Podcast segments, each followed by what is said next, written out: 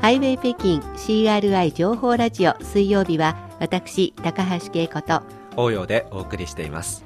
ここからは中国人物辞典。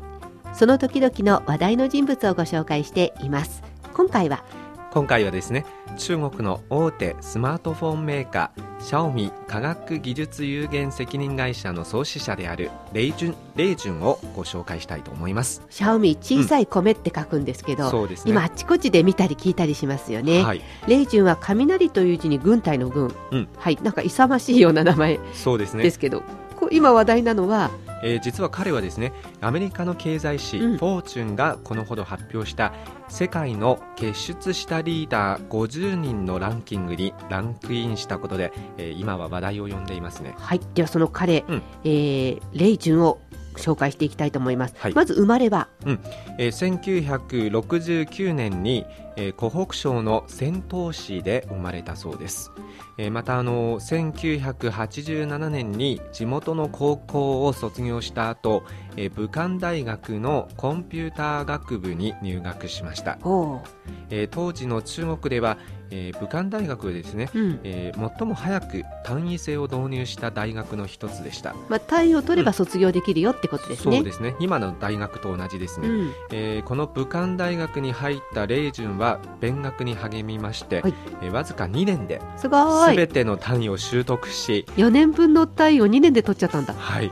えーまたですねあの学位の獲得に必要な卒業制作まで完成させたそうです。い。そこまでやっちゃったんだ。つまり4年生の大学を2 2年で年で終わっちゃ卒ったって。業することができますうん。ね、はいえーまた大学の在学中にですね、えー彼はシリコンバレーでの創業者の話をまとめたファイア・イン・ザ・バレーに影響を受けまして、うん。えー自ら IT 企業を起業しようと決意しました、へええー大学4年の時にですね、うん。えーレイジュンは、えークラスメートと共に三色会社を立ち上げました。3つの色って書く、うん。3色って名前のついた会社。会社の名前ですね、えーしかしあの新しく開発した主力製品はうん。別の会社に模倣されまはい、して、うん。初めての起業は失敗に終わりました。残念でしたね。まあなかなか最初からうまくはいかないようなんですけど、そんな彼が脚光を浴びるようになるのはうん。どういうきっかけなんですか、えー1992年23歳のレイジュンは、うん、まだ若いですね。そうですね、えー、金山公司キングソフトに入社しました、はい。えーこの会社の北京開発部部長、えーまた樹海、えー広東省のお樹海支社副社長北京支社社長などを経まして、はい。1998年に、えーキングソフトの取締役社長に就任しました。今度はあれですね、つあの自分で起業するんじゃなくてまずはこう勤めるわけですね。そうですね、うん、えーまた2000年にですねキングソフトが株式会社になったとともに、えーレイジュンはですね、えーこの会社の総裁にまた就任しました、はいえーまた、あのー2007年、えー彼はですねキングソフトの CEO 最高経営責任者を辞職しましてこの会社を離れました。いよいよまた独立するわけですね。起業するというか。そうですね、はい。はい。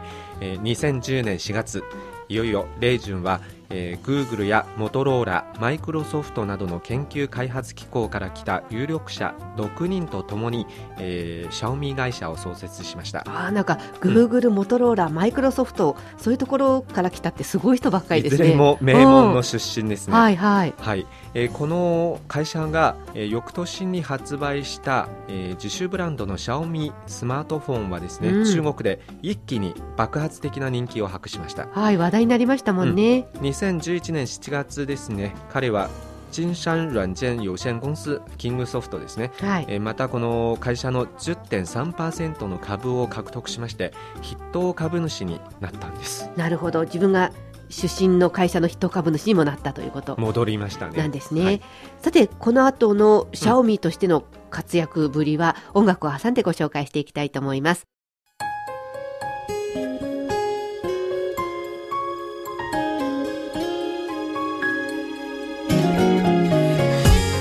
聞きの番組はハイウェイ北京です。引き続きお楽しみください。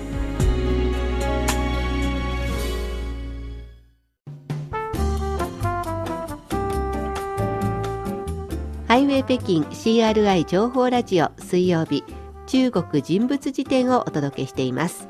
今回は中国の大手スマートフォンメーカーシャオミーの創始者でありますレイジンを紹介しています。このほどアメリカの経済誌フォーチュンが世界の傑出したリーダー50人を発表しましたがここにランクインしたということで今話題になっている人物です、はい。えー、シャオミにまあ入るというか、やるまでのことを振り返ってきましたが、うん、シャオミ自体の会社どんなふうにして伸びていったんですか？はい。まずその経営手法は非常に特徴的なものだと言われていますね、はい。えー、このシャオミ会社の経営手法としてはですねアンドロイドベースのスマートフォンを年間で1機種のみ発売します、うん、えー、そして大量生産することで、えー、ハイエンドながら価格を抑えていることなんです、うん、やっぱり価格って重要ですよね。そうですね。でもやっぱりこう、ハイエンドであるかどうかっても重要ですよね。コストパフォーマンス、がいいかどうかっていうこと、はい、これが両立しているんだからやっぱり受けるわけですね。そうですね。その評判がネットの口コミで広がりまして、うん、若者を中心に絶大な支持を得ました。はい。中国市場のみでの販売ながら、え創業から数年で、え世界的な大手メーカーにまで成長しました。うん。まあ今やもうすごい売り上げだと思うんですけど、うん、最初に発売した2011年頃の売り上げはどうだったんですか？まあわずか6億元でしたけれども、まあわずかと言いましたけど6億元もすごい金額ですよ。今と比べるとですね。はいはい。はい、そしてあの販売台数が1870万台に達した2013年はですね、はい、316億元確かに6億元が小さく見えますね。そうですね、うん、これは日本円にしておよそ6000億円となりましてですね、はい、え中国ではスマートフォンメーカーのトップ3の仲間入りを果たしました、うん、あすごい金額になりましたね。見事ですね。販売方法も？えまず販売方式はですね自社サイトを主体としています、はい、えそしてデザイン性の高いハイスペック端末を、え単一機種のみでの販売。これ大きいですね、うん、えー、またオンラインコミュニティを重視するなど、うん、そのマーケティング手法から中国のアップルと呼ばれています。またですね、うん、レイジュンも中国のジョブズと呼ばれるようになったんですね。す、はい、えー、ユーザーが中心を心情としており、うん、えー、ミーファン。えー、これはビーフン米の粉って書いて本来はビーフのことですけど。そうですね。はい。実はあのシャオミのファンという意味ですね。シャオミフェンスってことですね、うん、はい。このミーフェンというファンクラブを組織し、うん、えー、ネットのコミュニティのほかには、えー、リアルでも定期的にあのユーザーイベントなどを行っています、うん、えー、レイジュンはですね、えー、このミーフェンファンたちの間ではですね、はい、えー、ミーシェン 米の神。米の神様。はい。そうですね、はい、えー、と呼ばれまして、カリスマ的な人気を持っています、ね、あなんか農業をやってる人かと思っちゃいますけど、そうじゃないんですね。そうです、ね、まあ、今でこそ確かにシャオミっていうと、うん、ああなんかスマートフォンのって感じですけどこの字だけ見たらお米作ってるのかなと思いますよね。はい、そうですね今回は、うん、えー、フォーチュンの世界傑出リーダー50人に選ばれたんですね。フォーチュンがこのほど発表したこのランキングにはビル・ゲイツ氏やティム・クック氏、うん、ヤオミン氏などの有名人がずらりと並んでいます、ね、すごいですね。このメンバー入りしたってことですもんね、うん、えー、レイジュン氏が選ばれた理由としてはフォーチュンはですね、えー、シャオミの携帯電話第1号機を発売してからわずか4年で企業の時価総額が450億ドルを達成し、うん、えー、ビジネス界の奇跡を生み出した。